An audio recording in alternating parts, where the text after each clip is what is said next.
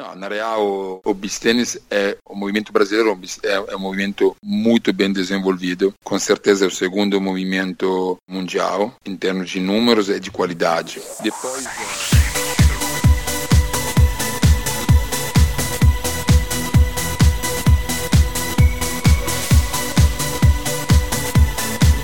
Você ouve agora Tenistas em Ação.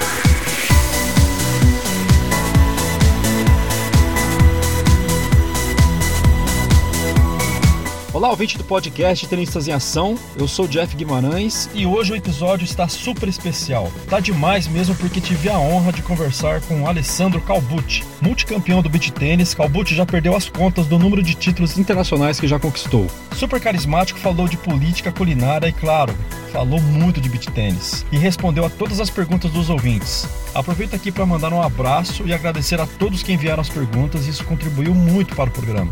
E um breve disclaimer que quero deixar é sobre a nossa periodicidade que ainda necessita de ajustes, mas pode ter certeza que estamos trabalhando para que isso seja regularizado em breve.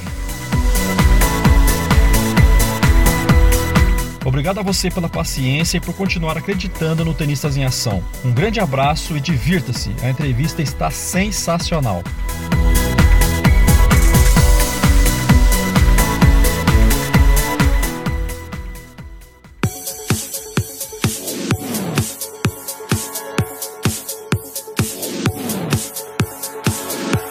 Olá, Calvucci, muito bem-vindo ao podcast Tenistas em Ação. Muito obrigado pela sua participação. E Olá. A gente estava numa, numa expectativa grande, né? Tentamos da outra Tava. vez, não deu certo. E agora vamos que vamos. Vamos, vamos. Talvez é, a segunda vai ser até melhor. É, isso aí. Calbucci, a gente tem muitos ouvintes, né, que são do beach tênis, mas a gente tem ouvintes também do tênis e tem ouvintes que não, não praticam o esporte ainda, são ouvintes que gostam de ouvir conteúdo de esporte, de tênis, de beach tênis, né, mas que não jogam ainda. Aí eu gostaria que você falasse, de repente alguém, alguém que não te conheça ainda, falar um pouquinho de você e da tua importância no esporte. Então, me ajuda aí. São quantos títulos mundiais? Tá, individuais, quatro é, de equipe 3. E depois tem os títulos internacionais, uh, que são mais ou menos, não sei, não contei, mas a última vez eram por volta de 80.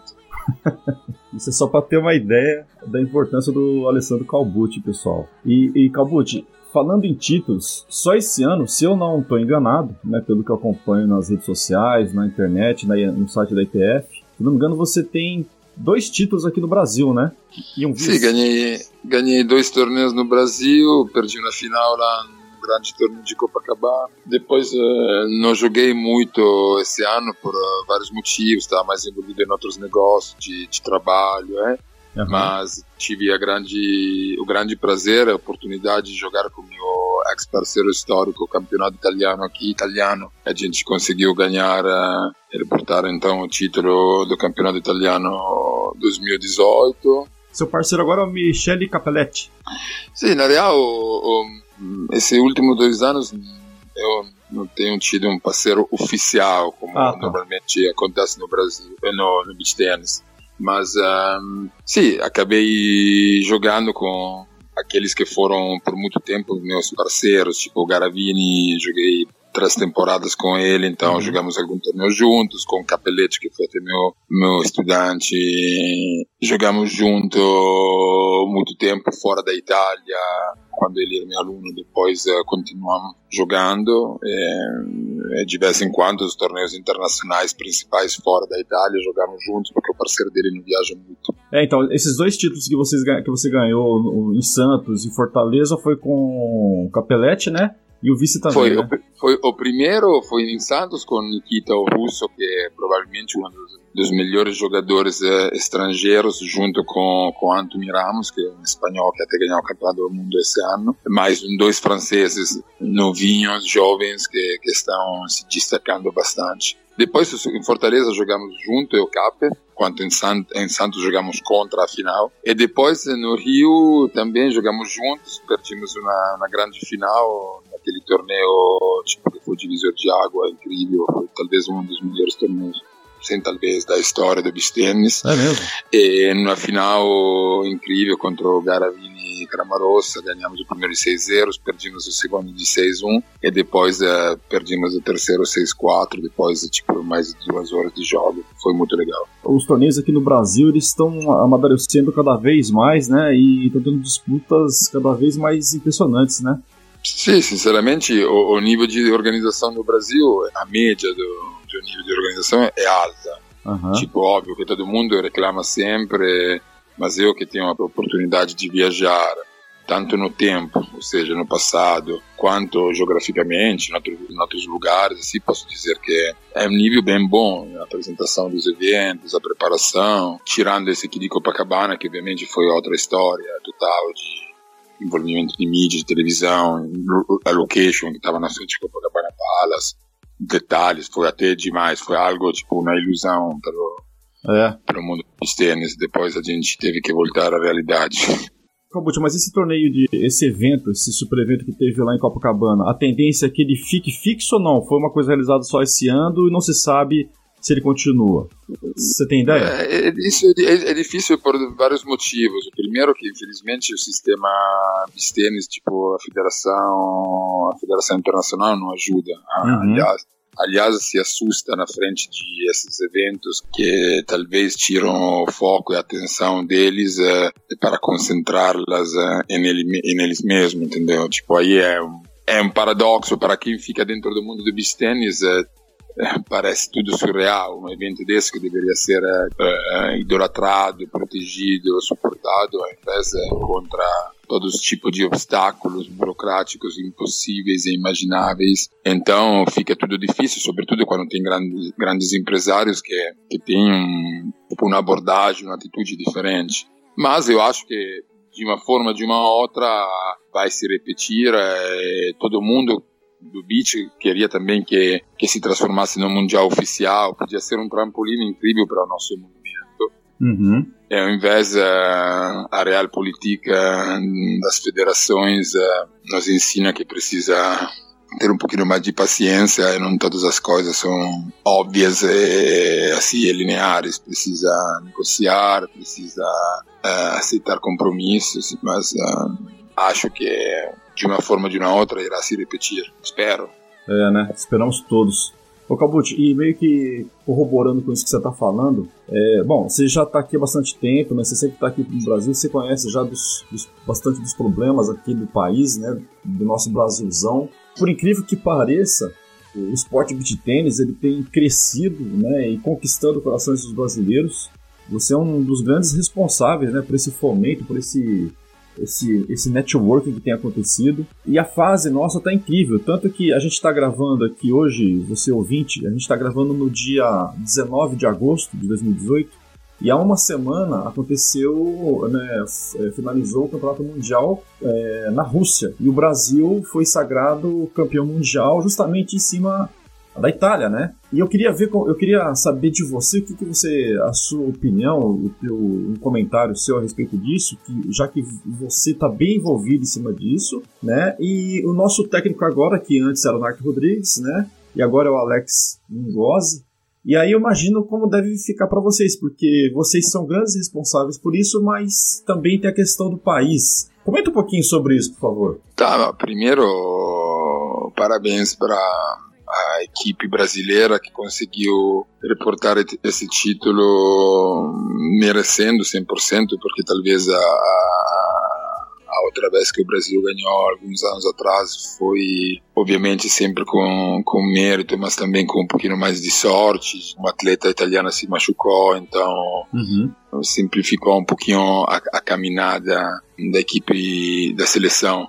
Essa vez, ao invés de mostrar de merecer esse título, como especialmente como equipe, que talvez foi foi o grande problema da Itália, que era uma equipe meio dividida dentro dentro entre eles. É, mas um sinal também de, de amadurecimento do movimento, obviamente nossa, com também a ajuda, tipo receptividade, a, a, o incentivo também de pessoas, uh, de brasileiros, que primeiro quero lembrar, tipo Antônio Carlos Lopes, que foi o fundador da Associação de Jogadores de Tênis, foi o cara criou o Ipanema 500, que, que alimentou, sustentou um movimento de forma totalmente filantrópica para os primeiros 5 ou 6 anos, dando aquele startup que senão teria sido impossível, uhum. ajudou a que tudo isso pudesse acontecer. E, e muitos outros, tipo o técnico da, da seleção juvenil, uh, Juca Russo, foi por muito tempo também um, um professor que trabalhou comigo na, na nossa academia, nossa academia. Então, óbvio que essa, o Brasil, sempre, desde o começo, sempre me, me deu a impressão de, ser um potencial incrível e ainda não desenvolvido naquela época. Agora, vez de se desenvolveu, está se desenvolvendo, tem a própria identidade, mas ao mesmo tempo recebeu bem as dicas que os italianos conseguiram passar para eles, eh, elaboraram no jeito e, e, se confirmaram agora campeões do mundo com, com sempre os mesmos jogadores, mas com uma atitude diferente, uma, uma consciência diferente. Eu, sinceramente, não tenho nenhuma forma de nacionalismo, então o Brasil é minha segunda casa, a minha namorada é brasileira. Fiquei tanto feliz quanto tivesse ganhado a Itália, até porque mais a, a um nível pessoal, porque talvez os, os, jogadores da Itália, alguns deles são meus super amigos, mas também no Brasil tem na seleção tenho super amigos, então fiquei fiquei bem feliz. Um, igual, óbvio, se tivesse ganhado talvez a Rússia ou outros países, é, ia ficar mais mais triste, mas mas assim acho que foi muito bom para o movimento em geral, para o movimento brasileiro em particular. Que legal. E aí eu queria saber de você, se você, você que está mais aí dentro do, do negócio, se você apesar de toda essa influência italiana, se você consegue perceber uma escola, é um jeito, uma assinatura brasileira de jogar, ou não? É, é, o Brasil pegou mesmo é, a escola italiana, algo como aconteceu com, com o vôlei, não sei se você acompanhou o vôlei. Não? Sim, sim, vôlei... sim, sim, claro, Bernardinho, toda a história. Exatamente, o vôlei tem muita influência da Itália também, né? Só que o Brasil tem é parecido. né? A analogia pode ser feita 100%, no uhum. sentido que é é, eu acho que antes que tivesse essa contaminação recíproca também, sobretudo essa migração dos brasileiros para aprender na Itália ou, do, ou dos italianos para ensinar no Brasil, tinha uma, uma marca mais caracterizada de um estilo de jogo brasileiro um pouquinho mais é, maluco, desordinado, mais é, é, tipo a inspiração. Assim como tinha um jogo russo, tinha hum, um jogo tipo também francês, especialmente da Ilha da Reunião, os caras que trocavam muito do lado, que davam peixinhos, mas muito sinceramente eh, os melhores desses países começaram a ganhar quando vieram para a Itália, os italianos foram para os países deles e começaram a jogar de uma forma mais italiana, que poderia, poderíamos até dizer mais clássica, entendeu? Entendi. Tipo, então tem, posso dizer, tipo, um jeitinho pessoal de cada um que tem o próprio estilo, mas a, a forma de, de jogar dos melhores é, é, bem parecida. Então, eles se uniformizaram um pouquinho mais e, com, e começaram a ter resultados melhores. Que interessante, cara. Você nasceu em Ravenna, na Itália, que é a cidade do onde se originou o beach tênis, né? Isso, isso mesmo, é o berço do beach tênis. O berço do beach tênis. E Ravenna, apesar de ser uma cidade pequena ainda, né? Ela é, já foi considerada um dos lugares mais importantes do mundo antigo, né? Sendo a capital do Império Romano, né? Isso, foi a última capital do Império Romano quando os bárbaros estavam, começaram a invadir o Império. Roma foi assaltada, foi destruída e começaram a mudar a capital um pouquinho mais para cima, para cima, para cima, até chegar a Ravenna, que ficou a capital do Império Romano do Ocidente algum um tempo curto, alguns anos. É aqui que caiu definitivamente o Império Romano do Ocidente, no quinto século. Tanto que tem ainda algumas ruínas, uh, tipo prédio do, do imperador, do rei dos bárbaros, Teodorico, tem algumas igrejas muito legais construídas pelos últimos imperadores romanos, tem é, é considerada também a cidade do mosaico, tem. Então, dos mosaicos, uma cidade né? pequenininha, mas uh, bem bem linda, bem legal. E o, o, negócio turismo, é, ela é uma das coisas mais fortes da cidade? É o que movimenta a cidade ou não? Sim, sim. A cidade é, uma, é, um, é um destino turístico muito muito famoso, obviamente sendo pequena, sobretudo sendo na Itália, onde tem uma concorrência de outras cidades maiores e mais, mais famosas muito forte. Óbvio que não chega ao nível de Veneza, de Florença, mas, por exemplo, acho que não tem, não tem um jovem, não tem aluno de escola que não faça uma viagem para Ravenna. Ah. Todo mundo, no, no, primeiro, segundo ano do colégio, eh, quando fazem aquela viagem de, volta, de um dia, de uma noite, assim, vem para cá. Então, março, maio, está lotada de, de estudantes. É. E agora também entrou exatamente dentro desse caminho de Veneza, passa para Ravenna, depois vai para Bolonha, continua pela Florença, chega para para Roma. Então entrou entrou nas metas turísticas uh, mais, mais famosas. Um dia, dois dias é, é super legal para quem obviamente não tem muito tempo para aproveitar a Itália, que era aproveitar um, das maravilhas uh, italianas. Uma paradinha de um dia, dois dias vale a pena, mas uh, não. É um destino interessante de turismo, né? E de você sair assim das coisas mais óbvias, né? E acho que Ravenna seria um lugar que, que eu gostaria muito de conhecer. Sim, não, vale muito a pena. Aliás, óbvio, não posso dizer que, que o turismo é a primeira fonte da cidade, porque na real, no, Ravenna fica no, no centro-norte, então na, na região da Itália é bastante rica, tem várias outras coisas, tem fábricas, tem agricultura, tem mas uh, tem comida, tipo aqui é, é o berço também da pasta italiana, uh, capelletti, tortellini, Nossa. a comida aqui é incrível, entendeu? Tem muitas coisas, mas também esse, esse lado turístico é importante. Tem essas duas, três igrejas, em particular San Vitale, que foi também eleita a, igreja mais bonita do mundo, que vale um, um desvio do roteiro principal na Itália. Que sensacional. Agora você falou isso e me lembrou uma coisa, cara. É, aqui em São Paulo, você já deve ter ido, aqui tem um bairro bem famoso italiano, né? Que é o Bexiga, que tem várias casas italianas. Inclusive agora está acontecendo uma festa tradicional, que é a festa da Quirupita, que é uma festa assim bem tradicional e, e popular que rola na rua, nas cantinas. Quando você visita lugares como esse aqui, tem muito a ver com como é na Itália, porque eu ouço muita gente falando assim, essas, essas cantinas que a gente tem aqui não tem nada a ver com as, com as verdadeiras italianas. Tem alguma proximidade ou não? É, é, é bem diferente. Uh, sinceramente, beh, a comida é um caso típico de contaminação recíproca, tipo de sabores, então é um pouco abrasileirada. Uhum. E outra coisa, a Itália, mesmo sendo muito menor que o Brasil, reproduzem pequeno o Brasil. Tipo, é difícil dizer. Tem restaurantes brasileiros também aqui. Tem comida nordestina, comida mineira, comida carioca, comida gaúcha. Então, depende mo muito de quem é o cara uhum. que montou o restaurante. Obviamente, estamos falando de restaurantes italianos autênticos, não daquele fez. E depois, uh, na, pelo menos na minha experiência, tem uma brasileirada forte. Por exemplo, no Rio, La Trattoria, que é o restaurante famoso italiano, um, italiano, um restaurante um, italiano muito famoso, aliás, de um meu super amigo, Legal. o meu pai adoptivo do Brasil.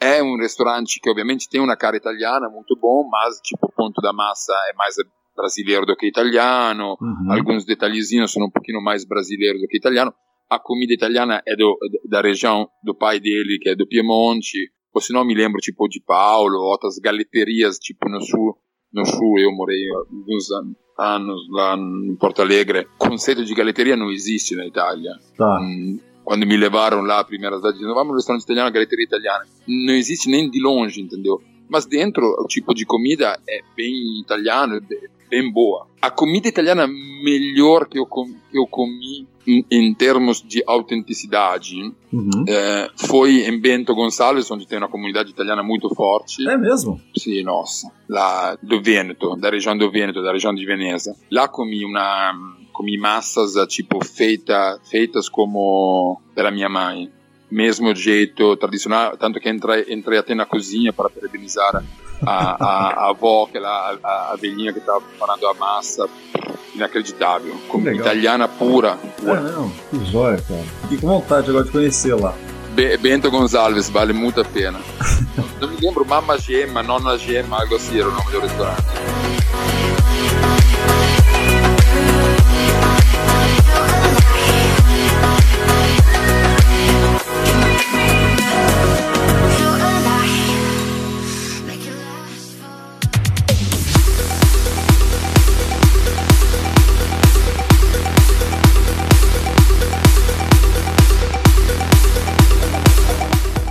Conversando com umas pessoas que são um pouco mais próximas de você, eles me falaram que você era um, um ótimo jogador de futebol. Aí eu quero saber se foi sacanagem deles ou se realmente você jogava bem. Ou joga bem. Sim, era verdade. Jogava muito bem, só que era, naquela época de 17, 17 anos, era bastante maluquinhos fora dos, esque dos esquemas. E no, e no futebol isso, não, não, pelo menos naquela época, não funcionava. Mas jogava, jogava bem, bastante coordenação. Também outros caras, do, sobretudo da primeira, da segunda geração do beach é, é, eles vêm, especialmente aqui na Itália, eles vêm do, do futebol também, talvez um nível um pouquinho mais baixo, mas jogavam futebol e acho que isso também ajuda e ajuda muito eles é, em termos, sobretudo, de deslocamento. Depois, na segunda fase, especialmente quando o beach tênis se espalhou um pouquinho pelo mundo através da Federação de Tênis, começaram a aparecer mais os tenistas. Mas uh, tem uma, uma galera forte e boa do, do beach que vem do tênis, do, do, do futebol, tipo Garavini, é, o Tazzari que jogava, o Marighella, o Melicone, todos esses caras aqui vêm do futebol, não vêm do tênis. Caramba, você sabe que eu achava que vocês tinham vindo do vôlei. Não, não sei porquê. Eu, eu tinha essa impressão. não, o, o, nosso background, background uh, de esporte é o futebol. Você, na real, se você até prestar atenção, agora que você sabe isso, tipo nas pernas do jogador, no deslocamento de alguns jogadores, dá até para ver isso de forma uma vez mais clara. Agora, ah, óbvio, é? todo mundo começou a fazer preparo físico, condicionamento físico eh, se nivelou um pouquinho, então é mais difícil ver essas diferenças. Mas, tipo, algum, até alguns anos atrás dava para ver bem claramente quem vinha do, do, do futebol e quem vinha do tênis. Tem, o, o, tipo de movimentação tem um certo cacoete do, do, do pessoal que joga futebol, né? Mas sim, é... sim, ajuda o jogador de futebol a ter na coordenação das pernas, uma, uma, uma força explosiva maior e melhor. Ao invés que do, do tênis tem toque, saque, braço um pouquinho mais sensível, um pouquinho mais uh, poderoso, mais evoluído. Uhum. Ô, ô e você é ambidestro, tanto no futebol como no beach tênis também? Não, não, não. No beach tênis, nos últimos anos, comecei a, tipo, a devolver com duas mãos. Então, uso como suporte, como suporte à esquerda, mas na real, quando jogamos, fazemos brincadeirinha de esquerda, sou muito fraco. Tem outros, outros jogadores que, obviamente, ninguém é completamente ambidestro uhum. ou, ou vice-versa, mas tem outros que são muito mais coordenados e jogam super, super bem com a, com a esquerda. Eu, sinceramente, com o meu braço esquerdo, não sou, não sou muita coisa. Com o pés, eu, eu era canhoto, então, obviamente, jogava também mais ou menos bem com o pé direito, mas uh, sou direito de destro de, de braço e canhoto de pé. Olha que estranho. Diferente, né? E me diz o seguinte, no futebol você jogava em que posição? Quando, até quando era adolescente, jogava, era artilheiro. Tá. Depois é, recuei um pouquinho no meio do campo, no meio da quadra, me chamavam de tipo redondo, redondinho italiano. Tinha aquele estilo de jogo, um pouquinho mais diretor do jogo. Armador? Tipo, assim, sim, joguei, na real, cheguei a jogar tipo na, no último nível da equipe juvenil, da equipe de Ravenna, que era a segunda divisão, tipo, Serie A e Serie B, é, Serie, Serie B italiana. Joguei com jogador tipo Vieri, Toldo, jogadores que depois se tornaram famosos. Me dizem, né, e também aonde eu assisto, você é um dos caras mais completos do circuito. Mas assim, você qual ponto forte seu você destacaria? Você é um ótimo devolvedor? Ou que outro ponto você destacaria mais, assim, que você se sente mais à vontade? Sim, isso pode ser hum, verdade. Tipo, eu até ano passado tinha Oscar do Bistenis, que era tipo premiação, reconhecimento que é mais ou menos balão de ouro do, do futebol, o Oscar no, no cinema, uhum. os melhores jogadores, eh, alguns técnicos, alguns organizadores é, indicavam os jogadores melhores em cada golpe, o melhor jogador em absoluto. Ou eu ganhei por muito tempo a melhor de evolução, um ano consegui ganhar também o melhor saque, alguns anos ganhei melhores jogadores em geral. Então, sempre tentei desenvolver todos os aspectos. Óbvio que talvez na, na devolução destaquei, destaco, só que por muito tempo isso obviamente ajudou, mas o, o, regulamento do beach não valorizou muito isso, permitindo o bloqueio, ou seja, a possibilidade de desviar uma fraqueza na devolução. Agora, nesses últimos torneios, é, parece no, no futuro, a ITF resolveu depois de oito anos mudar essa regra e implementar a regra nova de interditar o, o bloqueio, então obrigar todo mundo a devolver tipo, a 3 metros de, de distância da rede. Então também treinar e desenvolver esse aspecto muito importante do jogo tanto quanto o saque, e porque são os dois golpes principais para entrar no jogo. Uhum. E depois, óbvio, depois tem a capacidade de, de manobrar, de, de estratégia, tem a fase de ataque, a fase de defesa dentro do, do, do, do rally mesmo. Mas sim, eu também tive a, a, chance, a chance de começar a jogar na, na esquerda. Eu joguei bastante na esquerda, ganhei meu primeiro mundial jogando na esquerda. Uhum. E depois migrei na direita e, e joguei muito tempo na direita, então isso ajuda bastante a, a, desenvolver um pouquinho mais todos os golpes, tanto a esquerda, a direita. Tive também obrigado a, a fazer isso.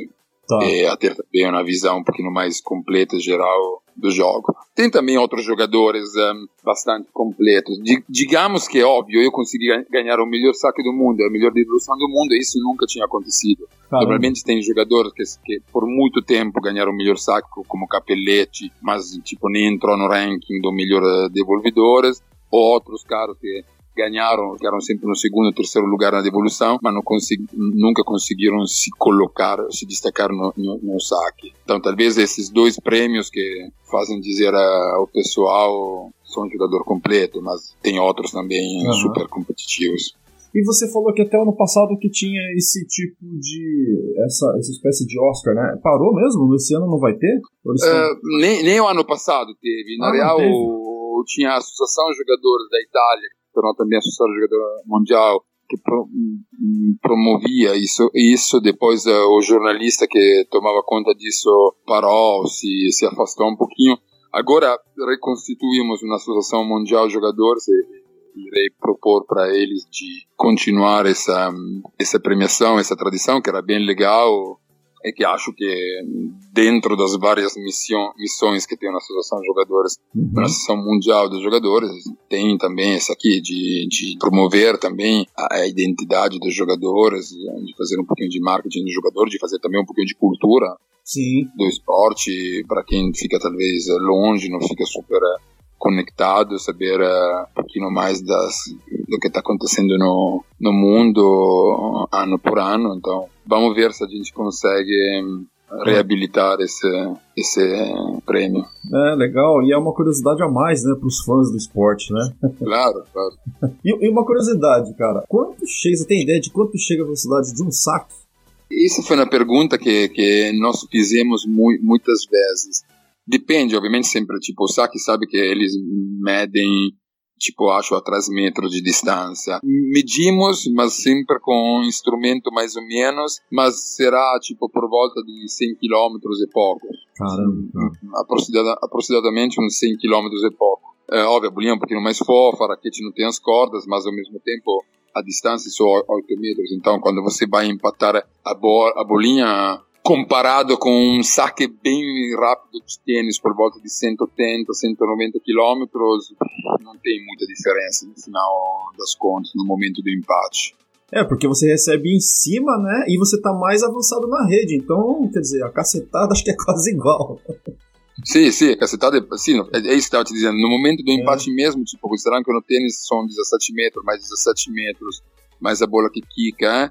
quando você exatamente bate na raqueta, na raquete, comparado com a batida na raquete do beach, não tem muita, muita diferença em termos de reflexo, em termos de, de velocidade no impacto. Nossa, cara, é absurdo. Eu tenho visto os jogos assim e. Nossa, tá é, absurdo mesmo. É, mas de fora, te, te, te, confesso que de fora parece mais. Uh Parece pior do que é. Surreal que é de dentro. Eu, eu também, depois de muito tempo, especialmente, tipo, se passa um tempinho que não jogo, coisa que acontece nesses últimos anos, tipo, em duas, três semanas que não jogo, vou assistir um torneio, assim, tipo, me surpreendo dizendo, cara, impossível. Depois você entra dentro da quadra e de dentro tudo muda, entendeu? Mas é, de né? fora parece tipo surreal. A perspectiva fica maior, né? Parece que aumenta. Ali. Bravo! Eu vi que você fez filosofia e ciências políticas em Paris. E eu queria saber se isso é porque você quando você parar com beat tênis, você pretende ir para uma outra área completamente diferente, uma área acadêmica, ou você implanta essas coisas nos teus workshops, nas tuas palestras, nos teus treinamentos? É, você, você consegue é, é, linkar essas duas coisas, que parecem ser bem diferentes, e às vezes não também. Né? Sim, na real, essa parte acadêmica foi uma parte importante e também bastante longa da minha vida, porque além da, da primeira formatura em, em filosofia, que obviamente era até era ainda uma fase acadêmica clássica de universidade, de estudante, depois quando você começa a fazer doutorado, bolsa de, de pesquisa, se torna quase se torna um trabalho. E aí me dediquei bastante a isso e naquela época estava bastante focado e empolgado com esse tipo de vida. Depois, pouco a pouco, comecei também a jogar a beach quando eu voltava no verão para a Itália, também para dar uma distraída, uma relaxada durante, depois da, do estúdio disso. Aí me empolguei mais, especialmente quando estava terminando a minha tese de, de doutorado, que estava super cansado, estressado, mas ao mesmo tempo comecei a jogar mais beach que me ajudava muito a me distrair. Uhum. E aí teve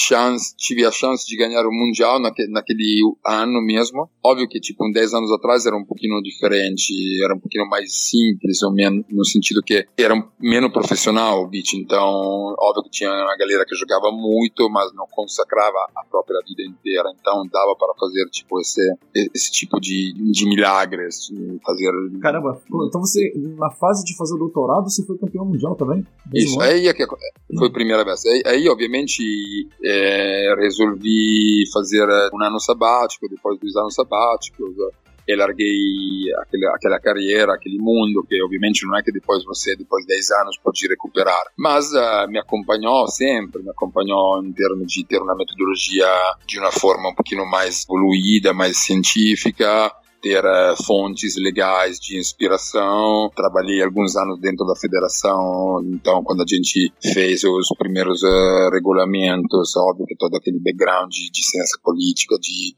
direito me ajudou. Quando montamos a nossa academia, franquia também, ter valores de inspiração, metodologia didática, tudo isso te acompanha na real para o resto da vida, entendeu?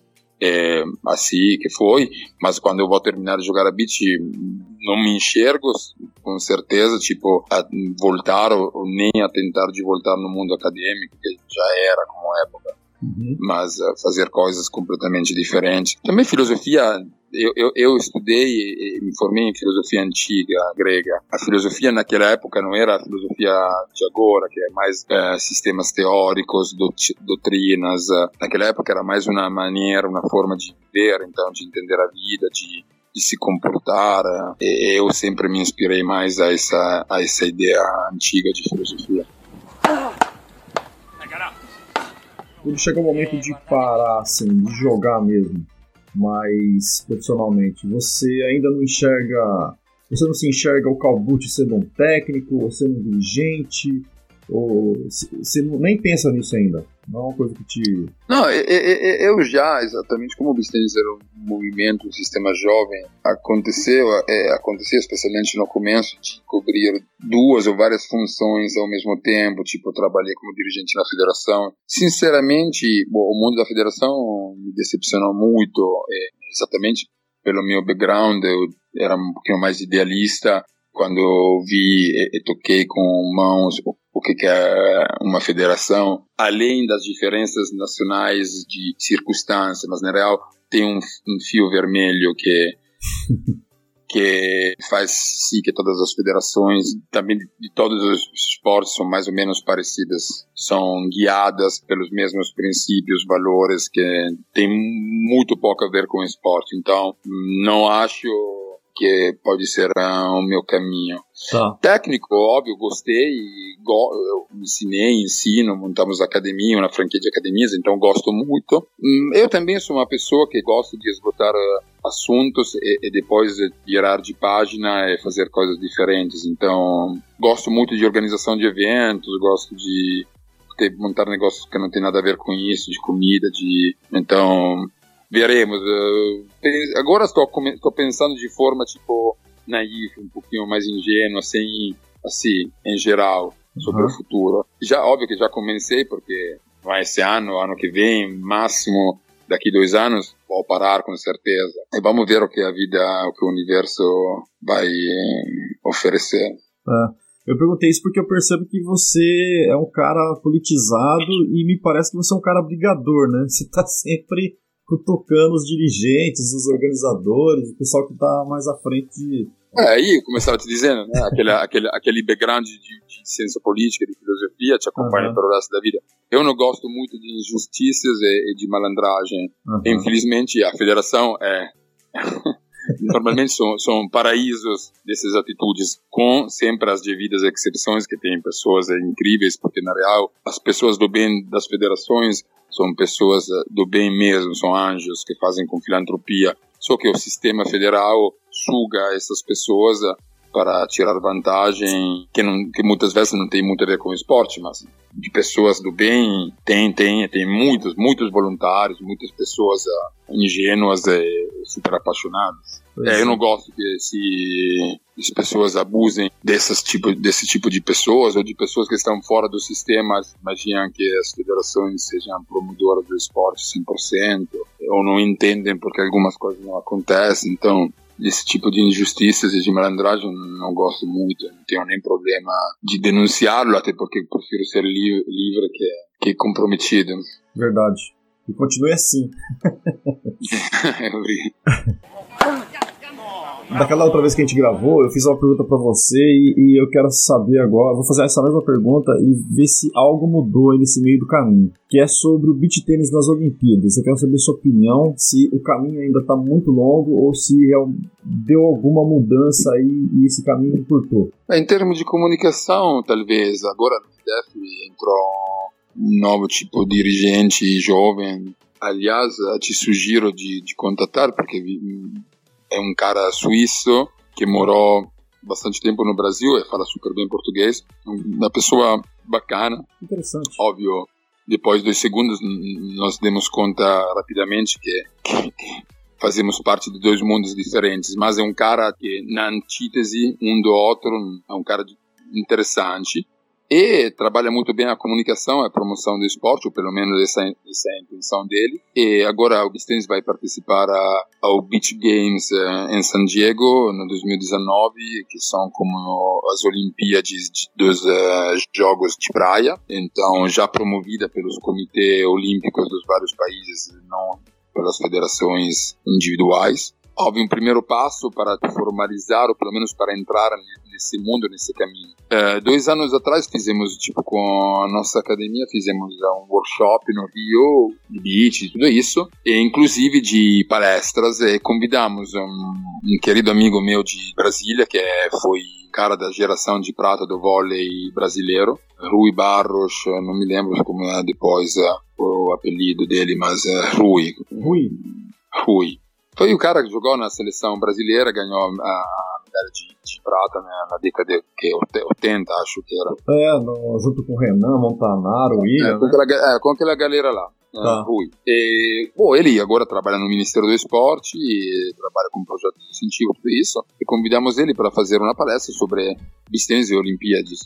Ou seja, como como funciona na real essa caminhada, esse pedido, esse, como se pode traduzir a realidade esse sonho. É óbvio, obviamente ele mostrou para gente de forma técnica detalhada como funciona. Tipo, é uma caminhada é, não simples, que, que leva tempo, tem critérios objetivos, de avaliação, critérios subjetivos, tem obviamente uma parte que é a parte mais importante, que é como tudo que acontece nas federações, que é a parte política, de lobby, mas tecnicamente para entrar como esporte demonstrativo precisa oito anos, tem que fazer o pedido oito anos com oito anos de antecedência. Por enquanto, cada ano entram dois esportes novos, um sugerido pela, pelo Comitê Internacional e outro sugerido pelo Comitê Nacional do país que organiza os jogos. Então, tem sempre muitos candidatos. Uh, precisa ver daqui a oito anos quem irá organizar as Olimpíadas, uh, o interesse das federações. Uh, não é impossível, o beach tem as, as próprias características, tipo, o nosso modelo de inspiração é o beach, o beach volley e o surf, que se alguém perguntava para qualquer pessoa, pessoa do mundo, tipo, até 10 anos atrás, o surf poderá ser olímpico. Acho que pois é. todo mundo ia dar risada. É. E ao invés se tornou olímpico, é, é um esporte que teve grande sucesso no, no, nos Jogos um, Cariocas. E, então, assim, então acho que está começando a se levar um pouquinho mais uh, seriamente esse, esse assunto de beach tennis uh, jogo olímpico. Mas uh, eu, se tivesse que apostar, apostaria que vai levar não menos de 12 anos. Caramba, será que vai tudo isso? Vai mais umas é, oito, oito, oito anos são, são, é o mínimo técnico. Tá. Então, se tudo der super é, certo, é, é daqui a oito anos. E entra como exibição também, né? A primeira vez. Como, como esporte demonstrativo. Demonstrativo, isso. Vamos torcer então para que. Tá, tá cambiando muito, na real.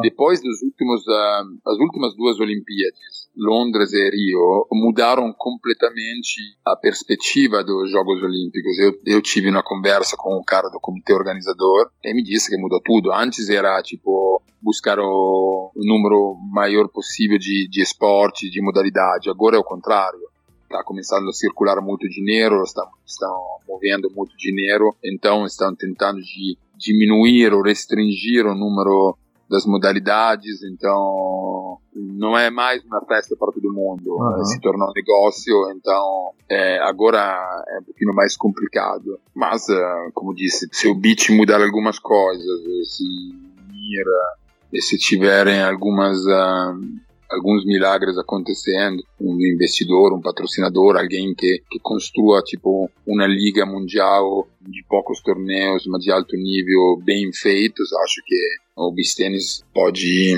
sentar na mesa do, com os outros esportes eh, candidatos e, e competir. Uhum. Ficamos na torcida para que isso aconteça, né? O mais breve possível.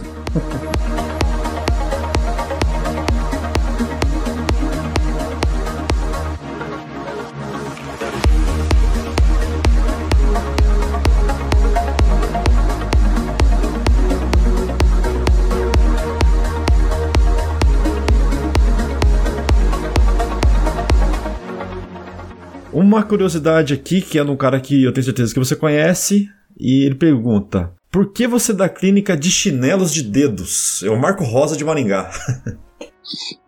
na, na real, por uma razão muito simples: é saúde. É, postura, sem entrar muito na, nas teorias de equilíbrio, de origem dos traumas, blá blá blá, de reflexologia, é óbvio que os pés são super importantes. Como a gente joga sempre né, pé descalço na areia, o apoio não é top, não é bom, não é uniforme, não é saudável. Quando meu meu primeiro mestre que me ensinou, com quem fiz o primeiro curso de capacitação, ele dava sempre curso de, de tênis. E sobretudo aqui na Itália, no inverno é um, faz um frio danado, é, mesmo que tem quadras cobertas com calefação, tudo isso, é, todo mundo usa tênis ou, ou, chinelos e nos demos conta que é 100 vezes melhor ao final do dia, tipo a tua coluna é melhor, uh, os pés são mais relaxados.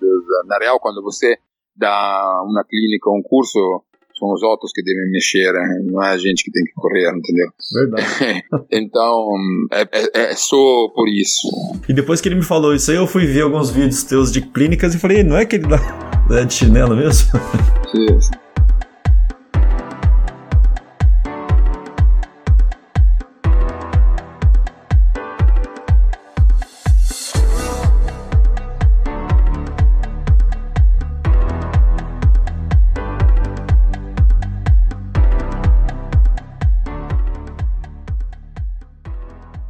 Mark Rodrigues, comentarista de TV, de tênis no Sport TV, e já foi técnico da seleção brasileira de tênis também. Ele pede para você falar sobre a escola de beach tênis que você tem aqui no Brasil.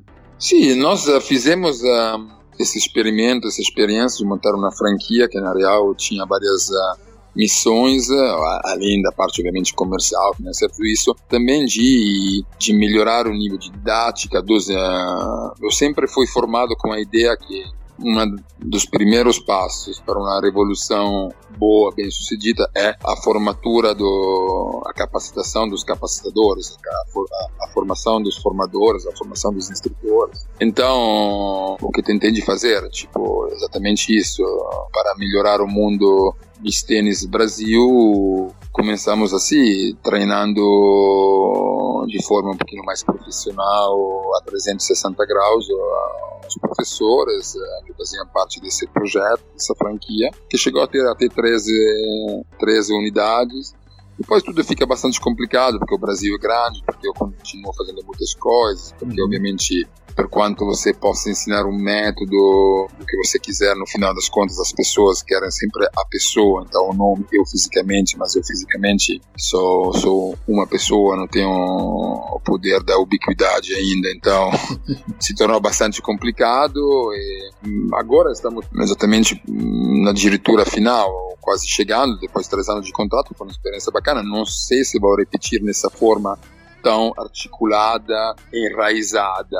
Tá. Ao invés, acho que vou continuar de uma forma um pouquinho mais uh, com clínicas ou cursos intensivos, mas não com um, uma franquia mesmo, ou seja, relacionamento dia a dia. Mas foi muito legal, tive a possibilidade de viajar, de conhecer eh, os melhores eh, promotores do esporte em cada lugar, eh, de ver como o movimento estava crescendo e sobretudo de, de aprender também muitas coisas, porque você começa achando que vai ensinar e na final das contas ensinei tanto quanto aprendi pelos meus professores que aqui no Brasil, talvez em termos de noções técnicas eram um pouco carentes, mas em termos de, de profissionalismo eram, são muito bons, são todos formados em educação física, são todos os caras que têm experiência, então foi uma experiência super, super positiva. Que legal, que legal.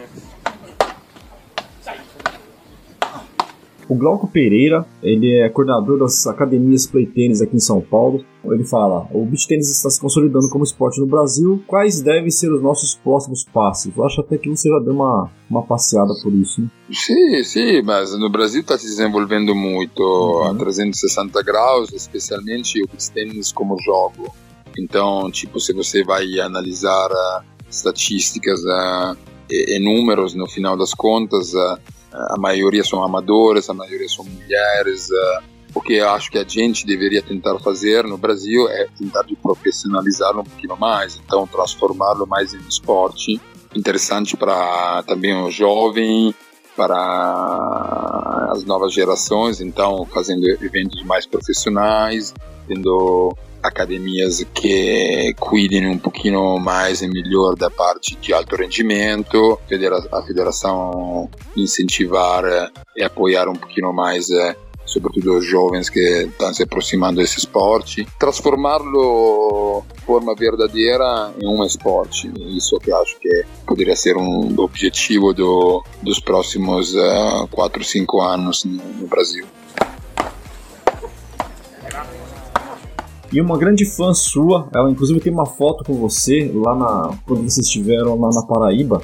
É a Cris Ramalho. Eu vou deixar até a, fo a, foto que você tem com ela no, aqui no post quando eu publicar. Cadê a Paraíba? Paraíba é? Onde fica a Paraíba? Fica no, no Nordeste. Ah, tá, tá, tá, tá. Mais pra cima ali na ponta do Brasil. Você teve. Acho que vocês fizeram algum evento lá de beach tênis, acho que com a seleção. A seleção foi é. treinar lá, alguma coisa assim. E ela tem uma foto é. com você. Eu vou deixar essa foto no post do, quando publicar o episódio. Valeu. E, e, ela pergunta para ela pergunta o seguinte: na Itália sempre foi beach tênis ou o esporte tinha algum nome eh, especificamente mais italiano? É, no, come, no começo se chamava, na real, muitas pessoas ainda o conhecem com o nome de raquetone. De raquete, tipo de raquetão, seria de raquete grande. Uhum. Porque no começo, no começo do começo, antes que fosse um pouquinho mais regolamentado, estruturado, era tipo bem parecido com o vosso frescobol. Pessoas que jogavam na orla da praia com raquete de madeira e, e bolinha antiga de, de tênis, não, nunca de plástica como é a vossa. Ah, Aí, como dois americanos muito famosos uh, vieram jogar a Viena, que, que tinha naquela época uma equipe de vôlei de sala muito forte, a Messaggero. Eles importaram também o vôlei de praia, começaram a montar quadra de beach vôlei, aí montaram um monte de quadra de beach vôlei que se tornou moda. Quando foram embora, todo mundo largou essas quadras de, de beach vôlei e ninguém sabe como, quando, porque eh, as pessoas migraram de, da orla da praia nessas quadras e começaram a jogar uh, com as raquetes de, de madeira nas quadras de beach volley, tanto que no começo algumas um, registrações uh, ou tes uh, testemunhas dizem que jogavam ainda com a pontuação do vôlei, tipo até 15, com troca, com a rede alta, e pouco a pouco adaptaram um pouquinho, baixaram a rede, blá blá blá. Uhum e chegaram nesse nosso formato no final da década de 90. Ah, interessante. Raque, Racchettone. Racchettone, aí Cris, Racchettone. Era o nome original. Legal. Obrigado, Cris, um beijão pra você.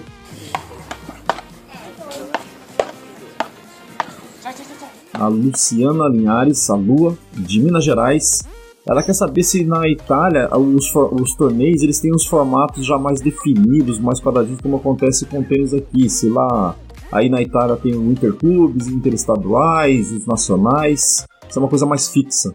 Tem, tem. Né?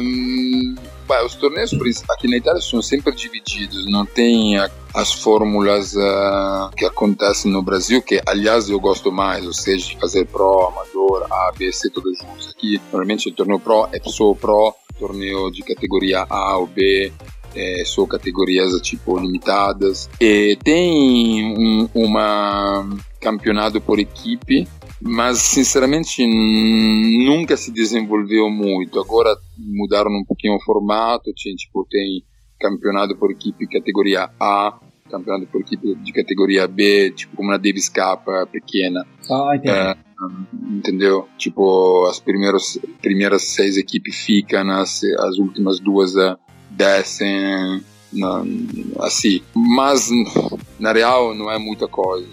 Não é muita coisa. E última pergunta de nossos ouvintes, Tasso Albuquerque. Ele pergunta sobre como estão os brasileiros no beat tênis, no sentido de qualidade de jogo mesmo. Mas assim, a gente até meio que falou sobre isso quando a gente falou agora, no campeonato. Claro, né? agora, agora, não podemos dizer é, que, que os brasileiros são os melhores do mundo. Uhum. Acabaram de ganhar o campeonato por equipe. Não, na real, o beach tênis é um movimento o movimento brasileiro é, é um movimento muito bem desenvolvido, com certeza é o segundo movimento uh, mundial em termos de números e de qualidade. Depois, uh, como todos os esportes uh, individuais ou de dupla, tem pessoas que se destacam, tipo, seria como dizer no tênis o que é a Suíça. No, no, a Suíça, na real, do lado é, é, o melhor país do mundo de, de tênis, com Wawrinka e Federer. No, no, no outro é é um país que tem dois caras que se destacaram. É igual no beach, tem tipo a Espanha que tem um movimento muito pequeno, mas que tem cara que se tornou campeão do mundo, a, a Rússia também que tem um movimento pequeno, mas um, bem onde investem muito no alto rendimento, então tem quatro, cinco jogadores e jogadoras super competitivas, mas uh, o Brasil é o único movimento que tem o movimento juvenil, tem uma galera de pessoas que jogam, pessoas que quando vão para a Ruba, para a Itália, nas categorias anteriores se destacam. Então, acho que é um, é um movimento que, no acaso, ganhou o campeonato do mundo, que significa ter tantas mulheres e tantos homens competi competitivos. Então, super parabéns para, para o Brasil. E aí eu quero deixar que você fique à vontade para fazer suas considerações gerais ou acrescentar algo que eu não tenha te perguntado, algum projeto que você queira falar. Fique à vontade. não, a gente teve é, oportunidade de conversar bastante, tocamos todos uh, os assuntos uh, é, com a máxima liberdade, então acho que, bom, por enquanto esgotamos, óbvio que... Uh, nunca para, talvez, né?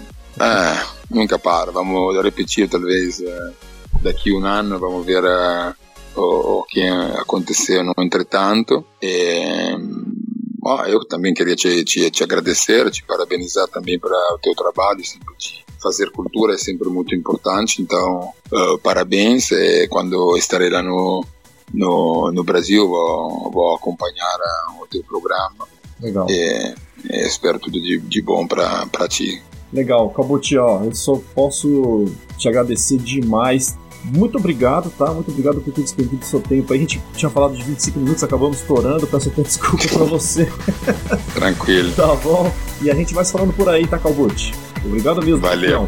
Grande abraço. Tchau. Tchau, tchau, querido. Tchau, tchau. Tchau.